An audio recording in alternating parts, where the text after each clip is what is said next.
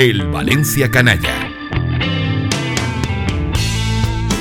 Ser canalla yo elegí. Con Paco Gisbert.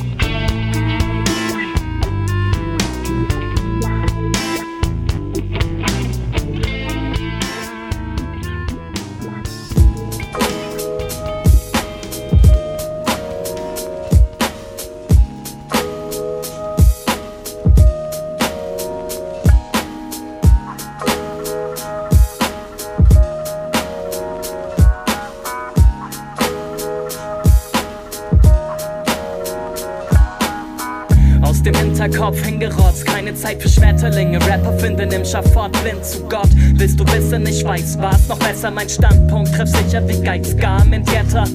Halt dich besser an dein Boxbeutel fest, denn sonst El 13 de junio de 1993, en el estadio Ramón de Carranza de Cádiz, debutó en el Valencia un chico que jugaba en el Mestalla y que destacaba por su cabellera rubia, muy parecida a la que había paseado Bert Schuster durante su periplo por el fútbol español. Tenía 19 años, jugaba de lateral derecho y respondía al nombre de Gaizka Mendieta. Era un futbolista voluntarioso, poco atractivo, de esos que dan la impresión de que no desentonan en ninguna faceta del juego, pero no hacen nada especialmente bien. Y como debutó en una campaña problemática, la de la catástrofe de Karlsruhe, la sensación que dejó en la grada fue que aquel chico no sobreviviría al terremoto que azotaba el club. Probablemente su principal virtud era la polivalencia, ya que podía actuar en varias demarcaciones, desde lateral hasta centrocampista o volante, sin hacerlo demasiado mal en ninguna. Sin embargo, en las temporadas siguientes, Mendieta fue entrando paulatinamente en las alineaciones del equipo, aunque sin jugar un papel importante en ellas, y gozó de la simpatía de la grada, por aquello de ser un futbolista surgido de la cantera. No obstante, Mendieta no era canterano del Valencia, sino del Castellón, el club en el que se formó mientras su padre defendía la portería del conjunto albinegro. La llegada de Valdano al banquillo valencianista pareció suponer el fin de la trayectoria de Mendieta en el club. El técnico hispano-argentino no contaba con él cuando diseñó aquel equipazo que iba a comerse el mundo y acabó devorado por una alineación indebida en Santander. Y decidió venderlo. El chico tenía un rasgo genético favorable, era vasco, y ya se sabe que los futbolistas vascos son objetos codiciados para la Real Sociedad y el Atleti de Bilbao, por muy malos que sean. Cuando la Real parecía que iba a hacer un esfuerzo económico por contratarlo con la excusa de su inequívoca sangre euskera, se echó atrás. No quiso pagar 200 millones de pesetas por él, y Gaizka Mendieta se quedó en el Valencia para desconsuelo de Valdano, que tenía que cargar con aquel chico que usurpaba el puesto a un futurible crack venido de Argentina o Brasil. Así Mendieta vio cómo unas semanas más tarde a Valdano le sucedía Claudio Ranieri al frente del equipo, un relevo que, sin que lo supiera, acabaría siendo decisivo en su carrera. Y es que con la llegada del entrenador italiano, Mendieta comenzó a tener protagonismo en el equipo, cuando Ranieri desterró de las alineaciones a todos aquellos artistas que había traído Valdano para construir un equipo guerrero e infatigable. El general romano colocó a Mendieta como eje del centro del campo, y sus envíos en largo al Piojo López se convirtieron en míticos para el valencianismo. La temporada 97-98 fue la de la explosión de Mendieta como jugador, no solo porque el Valencia se repuso de un inicio catastrófico y alcanzó la clasificación para jugar la Copa Intertoto, sino porque el rubio centrocampista fue uno de los artífices de aquella resurrección con un puñado de goles de muy bella factura.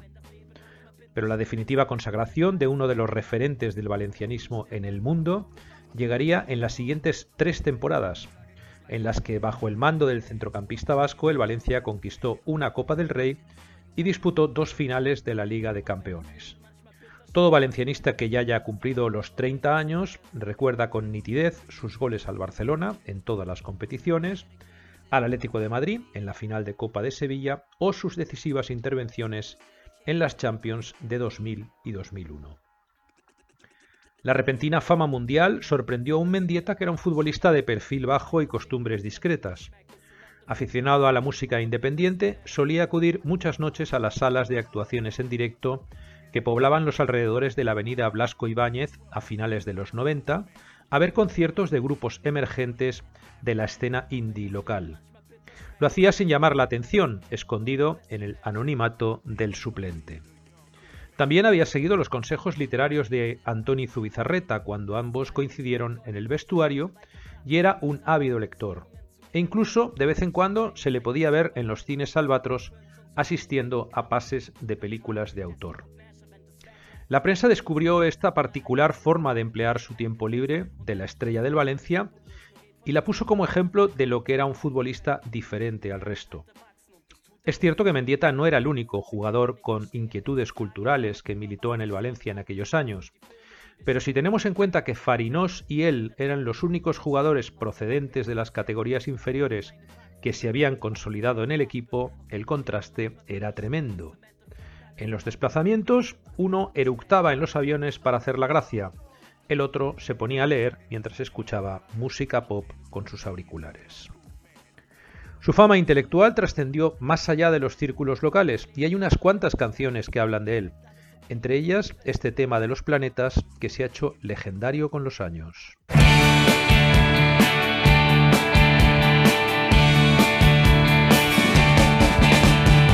he despertado casi a las diez y me he quedado en la cama más de tres cuartos de hora.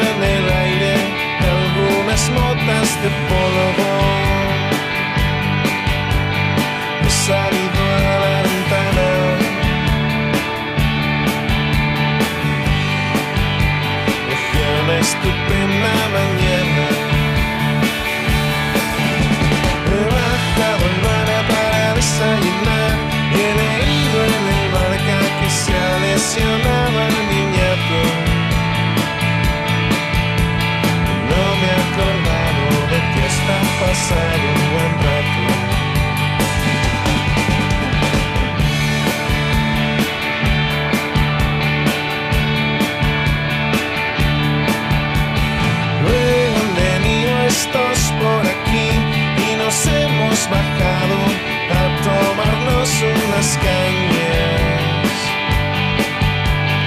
Y me he reído con ellos.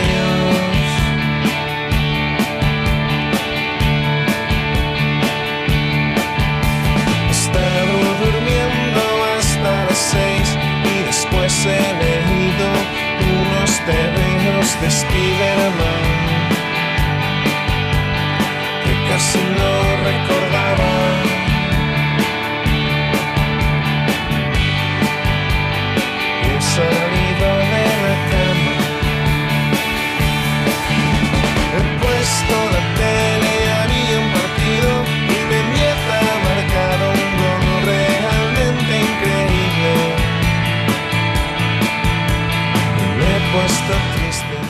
En lo deportivo, Mendieta intentó dejar el Valencia al final de la temporada 2000-2001 para firmar el contrato de su vida. Lo quería el Real Madrid y ya se sabe que mentar al Madrid en la Casa Che es como poner un vídeo de Messi en la mansión de Cristiano Ronaldo. La afición se rebeló contra la posible salida del jugador y el propio presidente del Valencia, Pedro Cortés, unió su destino al de un futbolista al que calificó como el murciélago del escudo.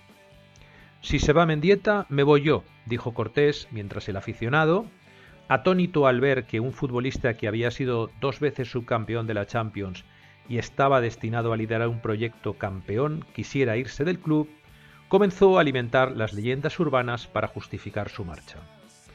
Entre lucubraciones sobre su vida privada y sus relaciones con compañeros y directivos, el bulo que más fuerza corrió por Valencia era aquel que contaba que Mendieta había dejado embarazada a una peluquera que se había convertido en su amante y quería salir por piernas para evitar problemas. Una historia que como la del perro, la mermelada y Ricky Martin en el programa televisivo Sorpresa Sorpresa, procedía de un amigo que conocía al cuñado de un tipo cuyo compañero de trabajo había sido novio de una prima del tipo que le arreglaba el coche a un vecino del tío del amigo íntimo de la novia del dueño de la peluquería. fuentes muy fiables. Por unas razones o por otras, Mendieta dejó el Valencia en el verano de 2001 para enrolarse en la Lazio, la mejor solución que encontraron los dirigentes del club para venderlo sin ser apaleados en la plaza del ayuntamiento. Cortés dimitió y a Mendieta se le apagó la estrella. Volvió a ser el futbolista voluntarioso y mediocre que no destacaba en nada en particular que había sido en sus primeros años en el Valencia. Fracasó en el fútbol italiano, que lo traspasó dos años después al Middlesbrough inglés, que entonces jugaba en el equivalente a la segunda división, y en el que acabó su carrera como futbolista en 2008. Pero cuando todavía era propiedad de la Lazio, jugó cedido durante una temporada en el Barcelona, con el que visitó Mestalla en 2003 y llegó a marcar de penalti un gol que celebró con su austeridad habitual. Fue su última aparición en el estadio valencianista hasta hace unas semanas, cuando presentó un acto patrocinado por Google en el descanso de un partido ante el pitorreo y los abucheos de los aficionados valencianistas, en un acto que provocó vergüenza ajena en la empresa tecnológica y creo que en el propio exfutbolista. Escucha todos los programas en plazaradio.es y en valenciaplaza.com. Suscríbete a nuestros canales en Apple Podcast, Spotify, Evox y Google Podcast. Descarga la skill para Alexa de Plaza Radio o envía un WhatsApp al 605 66 36 70 para recibir cada nuevo episodio. También puedes seguirnos en Facebook, Twitter e Instagram.